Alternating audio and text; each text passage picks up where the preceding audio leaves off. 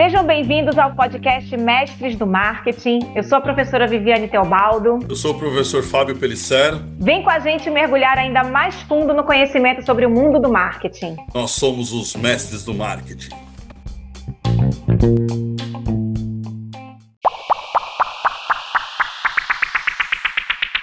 Olá, galera! Estamos aqui unidos mais uma vez para um episódio sensacional, como sempre, do nosso podcast Mestres do Marketing. Eu estou aqui com o professor Fábio. Tudo bem, professor? Tudo bem, Vivi. Vamos lá para mais um episódio. E hoje tem convidado especial aí no ar, hein? Como sempre, a gente vem trazendo convidados que podem enriquecer o nosso conhecimento em marketing, né? E hoje a gente traz aqui a Cíntia Menezes, que vai falar da sua experiência como gerente de marketing digital na Rect. E aí, já que a Cíntia vai dar um oi pra gente, a gente já começa perguntando, né, que a gente aqui não perde tempo. Cíntia, o que, que é a Rect? Tudo bom, Cíntia? Tudo bom, bom dia, gente. Obrigada por é, me convidarem para participar aqui. Então, o que, que é a Rect, né? A Rect é uma indústria de bens de consumo, né? Então, bens de consumo são aqueles produtos que a gente usa no dia a dia. E a Rect é mais conhecida pelas marcas dela. Então, por exemplo, eu vou citar algumas, tá? Veja, que deve ter alguém aí que, que usa em casa para alguma limpeza. Vanish, que é para limpar lá aquelas manchas da roupa.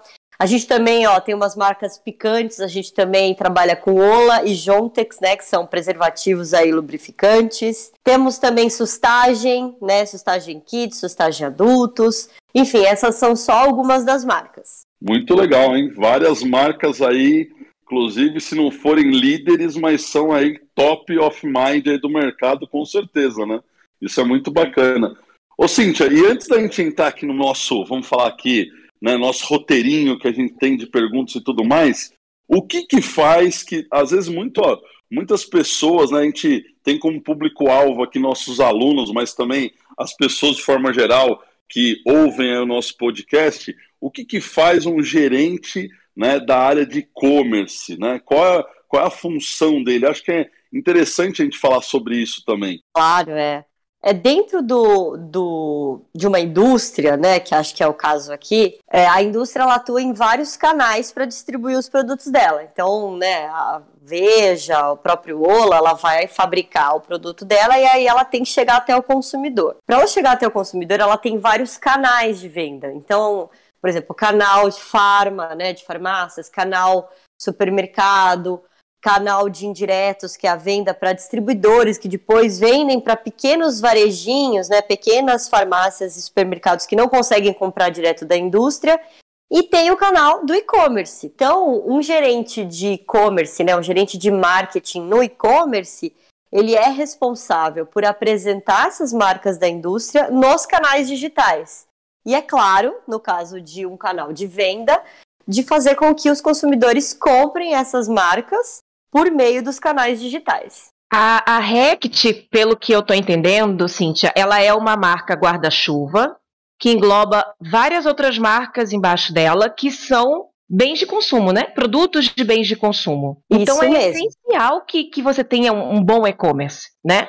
É essencial. Você tem que chegar na casa das pessoas. Exatamente. E foi essencial, principalmente no período da pandemia. Porque mesmo os mercados e as farmácias não tendo, não, não, não ficaram fechados né, no período, as pessoas começaram a comprar mais pelos canais digitais com receio né, de contaminação. Então, é super importante.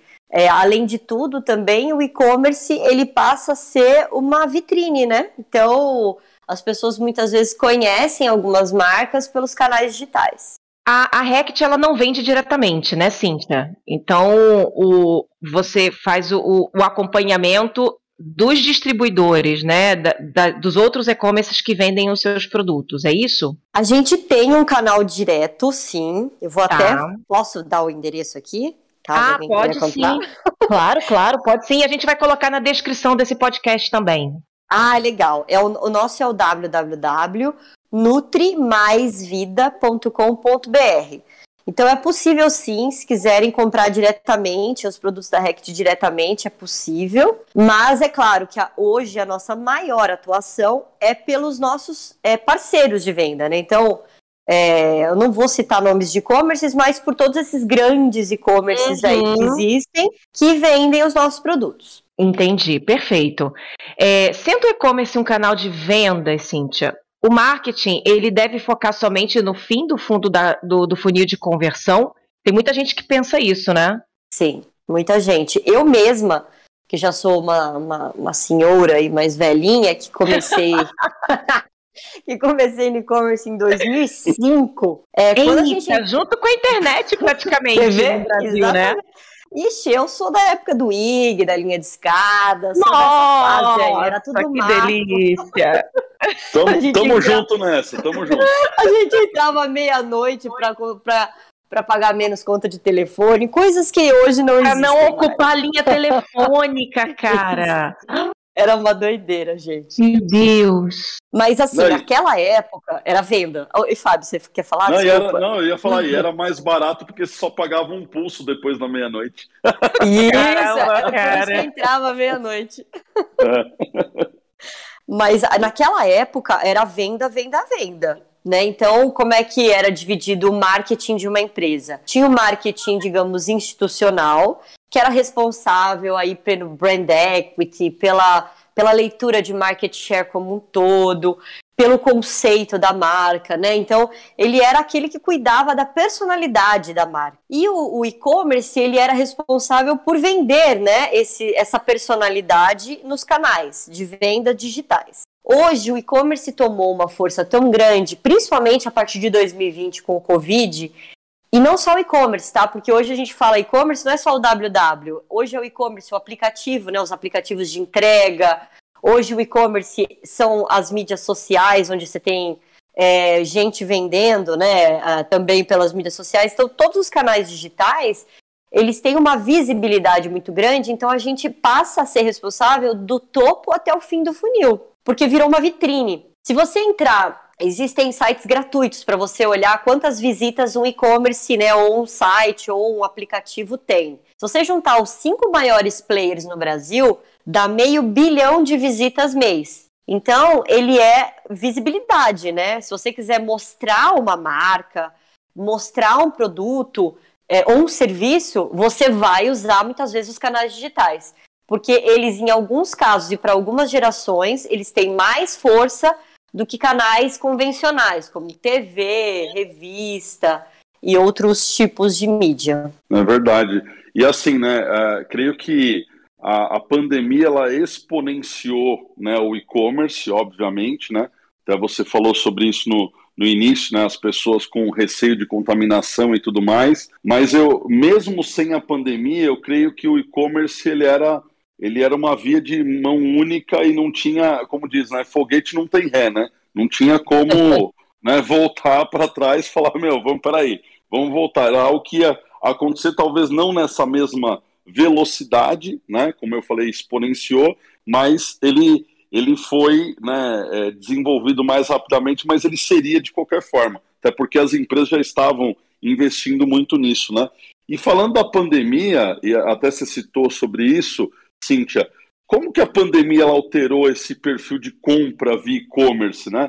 Esse, é, essa exponencial, esse exponencial que a gente falou aqui agora, né, de, de compras que as pessoas acabaram né, é, fazendo via e-commerce, né? Como que a pandemia alterou isso, na tua opinião? Então, eu até, eu até me surpreendi porque a gente lê alguns dados e esse ano, em 2021, a gente viu algo inédito, assim, né, que a pandemia trouxe para o e-commerce é, nos canais aí digitais. Antes, como é que eu, eu fazia esse discurso? Acho que eu fiz esse discurso em pelo menos umas 100 reuniões, isso que eu vou resumir aqui para vocês, que era assim, olha, a gente precisa investir em mídia para trazer as pessoas que estão na internet como um todo para dentro do site. Porque as pessoas elas estão na internet, às vezes elas até sabem o que elas querem comprar, mas elas não decidiram onde.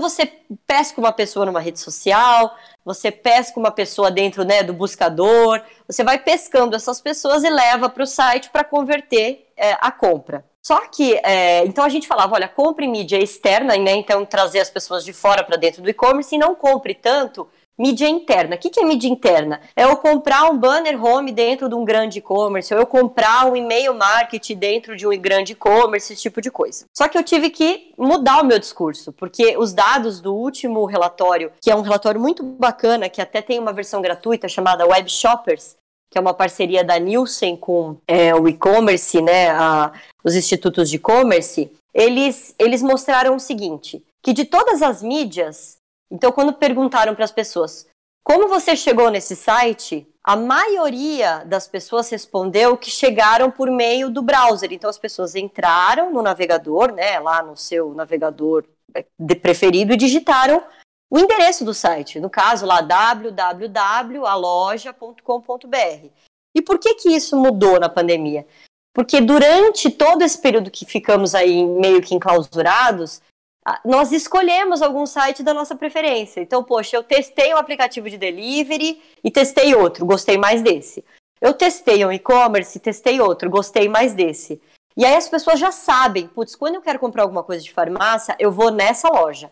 Quando eu quero comprar alguma, enfim, algum vestuário ou, ou, ou, enfim, artigo de beleza, eu vou nesse site. As pessoas se fidelizaram mais aos e-commerces que elas gostam.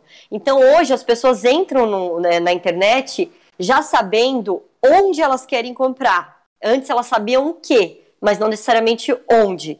Hoje, as pessoas já têm uma decisão de onde elas querem comprar. Então, a pandemia ela foi essencial para que as empresas fidelizassem os seus consumidores. Isso é muito interessante, porque é, é a questão do hábito de consumo, né? É, é, é tá dentro do hábito de consumo. É, elas Isso. aprenderam é, não só quais são os melhores produtos, né, o que elas preferem e tal, mas também os locais onde comprar. Então, os melhores sistemas, né, os melhores e-commerces que estavam melhor preparados, se sobressaíram, né? E estão à frente. Isso. E aí foi assim um divisor de águas, porque quem estava preparado ganhou muitos consumidores digitais. Sim. E principalmente da terceira idade. Assim, a terceira idade entrou, né, ou a melhor idade, entrou com força total para comprar no e-commerce. E quem não estava preparado perdeu esses consumidores, não vai ter volta, porque você já fidelizou, né? Então foi muito muito interessante esse estudo que eles trouxeram. Não, e esse, essa pesquisa é uma pesquisa anual, não é, Cíntia? E todo ano eles lançam essa pesquisa. Isso, é... eles lançam semestral agora. Melhor ainda, agora é semestral. Caramba, semestral, melhor ainda. É. é eles, é, eles enfatizam um público que é um público que tem um poder aquisitivo muito bom, cara, e ele não é aproveitado, que é esse público sênior, né? Exatamente. E esse público, ele, ele não nasceu na internet, né? Então, é. Eu, é, a gente estava brincando, né? Que eu, eu tô no meio do caminho, aí eu já tô no grupo quase, eu não tô no grupo de risco, mas, né? Estamos aí. Daqui a pouquinho tá no é. sênior. É um público que, assim, a gente brinca... Para todos nós. É, exatamente. É um público que viveu o mundo analógico, é. E, e, tinha um pouco de receio do mundo digital. Então você tinha que ter um e-commerce ou um app, né, seja qual for o seu canal digital, fácil, intuitivo, né? E se você teve isso, você conquistou essas pessoas. Se você não tinha, você perdeu essas pessoas, né? Então, vai ser difícil conquistá-las agora. Tem a ver com a experiência do usuário, mas tem a ver com a adaptação para essa geração, né? Exatamente. Não é simplesmente você pegar lá as heurísticas de Nielsen e jogar no teu e-commerce, né? É você adaptar um pouquinho mais ainda para uma geração bem específica, né, que tenha seus, é, é, seus cuidados né, de forma bem específica. É, é... principalmente o teste, né? Que a gente brinca que a melhor, a melhor, é, o melhor resultado vem do teste. Então, testa, testa, testa, vê o que melhor é, traz melhor resultado. E por sinal, para mim, a parte de teste é a melhor parte do marketing digital, cara. Porque sem desmerecer né, a, a, os canais tradicionais, mas no digital você consegue testar, cara. Você consegue testar antes, durante e depois das suas campanhas, né? Nossa, é muito maravilhoso o marketing digital. Por isso que eu amo tanto. É, os principais indicadores de marketing no e-commerce, Cíntia? Porque as pessoas ficam, não, é, como é que eu vou acompanhar o resultado do meu e-commerce, né? É. E tem muito KPI, tá? Se você quiser, a gente poderia falar um milhão de siglinhas aqui, mas é muito confuso. Hum, imagino. Eu, eu acredito, tá, que o melhor KPI para acompanhar o marketing digital é o que a gente chama de lifetime value, né?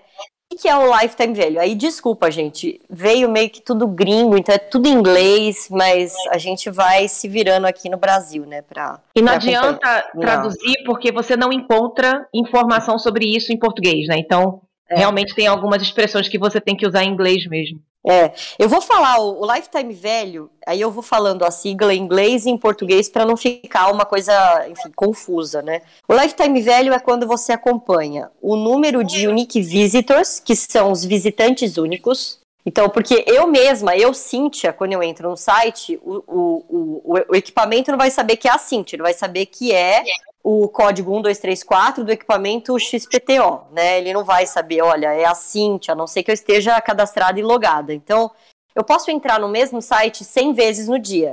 E ele vai computar 100 visitas da Cintia. E o Nick Visitors, ele consegue identificar, mesmo que ele não saiba que é a Cintia, ele sabe que aquela pessoa ou aquele código visitou 100 vezes o site. Então, é o visitante único mesmo, né? Que é. é... Entrou pela primeira vez. Isso. Ou se entrou 100 vezes, computa só uma vez, entendeu? Hum, tá, entendi. E aí, isso, aí multiplica pelo conversion rate, que é a taxa de conversão. Então, é aquilo que a gente tem. Lembra daquela música sertaneja que falava que era é, 99% anjo e 1% vagabundo? A gente brinca que no e-commerce é. Você traz 100 pessoas para o seu site para uma converter. É meio, é meio que a mesma né? Esse é. 1% aí é Mesmo o raciocínio, né? É, o, o bendito aí. E é isso, né? Então, poxa, entraram 100 pessoas no meu site, geralmente convertem aí 1.2, dependendo do negócio do e-commerce, a conversão é maior, né? Mas em média 1.2, 1.7%, que é o número de pessoas que entraram no site, né, esses unique visitors ou esse número de visitas, se você não tiver unique visitors, pelo número de pedidos que saíram, né? Então, essa é a taxa de conversão. E tudo isso é lifetime value, tá? E aí depois você multiplica essa taxa de conversão, essa conversion rate, pelo ticket médio. Ou em inglês, né, caso as pessoas não encontrem, que é o average order value. Que aí é o ticket médio mesmo. Então, eu tive lá o número de visitantes, que retornou o número de pedidos, e qual é o custo, né? Custo não, qual que é o valor médio desses pedidos, né? Então, para eu saber, poxa, eu tenho produtos no meu e-commerce de mil reais e de dois reais. Qual que é o ticket médio, né, que essas pessoas estão comprando? Quanto e, aí, em média, Isso. todo o seu público está comprando, todo mundo junto, né? Isso, o cálculo seria o número é, de pedidos dividido pelo número de visitas ou visitantes únicos, que aí você tem o ticket médio. Tá. Né? Então, na verdade, perdão, o valor do pedido, né? Então você pega toda a sua é, receita. E você pega toda a sua receita desses pedidos e divide aí pelo número de visitantes ou visitantes únicos. Aí você tem o seu ticket médio, né? Certo, isso, exatamente. E depois você, você vai dizer, por exemplo, isso. que o ticket, o seu ticket médio está é, é 500 reais, vai, porque em média as pessoas estão gastando 500 reais no, no seu e-commerce. Essa é a ideia do ticket médio. Exatamente. E é importante, porque é, há um custo para se manter um e-commerce e você precisa pagar esse custo, e ele se paga com a venda. Então é melhor vender os produtos de maior ticket médio, ou vender mais produtos dentro do mesmo pedido para que o ticket médio cada vez mais seja maior, né? E isso tá impact, é, impact, é impactado diretamente pela sua comunicação lá no início do funil, né? É, Exato, se você é. comunica produtos mais baratos, o teu ticket médio vai ficar mais baixo.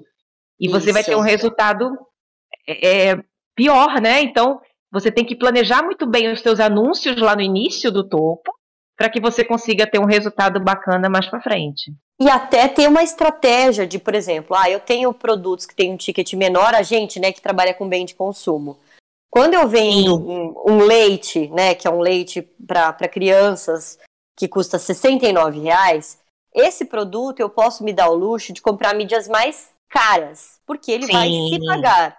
Quando eu vendo um produto como preservativo, né, um Ola, um Jontex, O Jontex até tem alguns premiums, mas o Ola, por enquanto, né, a gente vai lançar, mas por enquanto tem só os produtos de valor mais baixo, então custa menos aí do que 10 reais. Não adianta eu querer comprar uma mídia muito cara para falar de Ola, porque essa mídia não vai se pagar. Então, essa é uma decisão estratégica que cada gerente aí de marketing vai ter que fazer no seu negócio. Ou gerar Sim. combos, ou comprar mídias mais é, é, atrelar produtos, né, unir produtos e marcas para que juntos eles paguem aquela mídia, ou estabelecer já como é, estratégia de que a gente vai ter o que é um dos outros KPIs que você está aqui, que é o ROAS negativo.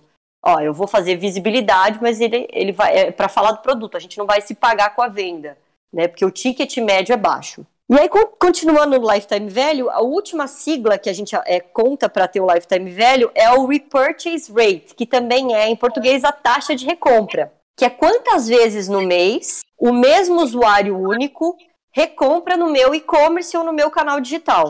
Isso é muito importante para bem de consumo. Porque se você, quando você vende eletrônicos, né, eu vendo uma TV, uma máquina de lavar, uma geladeira, vai acontecer uma taxa de recompra, né? A pessoa não vai ficar comprando outra geladeira dentro do mesmo mês. Não tão Mas... rapidamente, exato. Vai levar alguns anos para recomprar. É, a não ser que seja uma pessoa diferenciada aí, né? Que, sei lá. É. Não, que troca a geladeira todo ano. É, uma pessoa diferenciada. Mas para mim, não, eu tenho que saber no mês. Porque ninguém, assim, as pessoas vão usar, pelo menos mais de uma vez, um preservativo ou mais de uma vez uma lata de leite, ou mais de uma vez um produto de limpeza. Então, eu tenho que calcular essa taxa de recompra. Porque se ele não está comprando, recomprando nos canais digitais, ele está recomprando em outros canais de venda. E aí pode significar Sim. que a minha experiência de compra está ruim. E eu Exato. perco né, esse lifetime velho.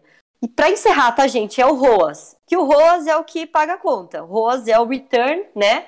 Of é, adver, advertisement expand, ou seja, quanto que eu gastei versus quanto que eu tive de, de, de retorno.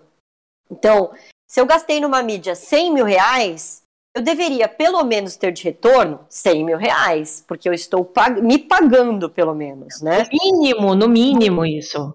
É o ROAS 1. Agora, o ideal, que é o que é até assim necessário no e-commerce, é que ele seja maior do que um porque senão você não está trazendo nenhum lucro para a empresa, né? Nenhum lucro para a companhia. Dependendo do momento da tua estratégia, é, é, né, se você está começando, lançando aquele produto no mercado, né, aí você até aceita que o teu ROA seja negativo, foi até o que você falou, né? É, mas quando o produto já está consolidado, como os produtos da Rect, por exemplo, é, não, não, faz sentido nenhum, né? Você ter um, um ROAS né, até que iguale, nem, nem faz sentido. Eles já estão são produtos já consolidados, né, já estão na, na, até na fase de maturidade, né? Quando a gente fala de ciclo de vida do produto e tal. Então, realmente tem que, a gente tem que batalhar para ter um, um ROAS positivo mesmo. Isso mesmo, exatamente. No lançamento faz total sentido você gritar que o produto existe, mesmo que ele não venda, até porque a pessoa vai conhecer melhor o produto para depois é. comprar. Mas quando é um produto consolidado, não faz sentido. Você está queimando dinheiro se você não tem o retorno desse investimento. Exato. Você acompanhou a primeira parte do episódio com a Cíntia Menezes. Não perca a segunda parte dessa conversa no próximo episódio do podcast Mestres do Marketing.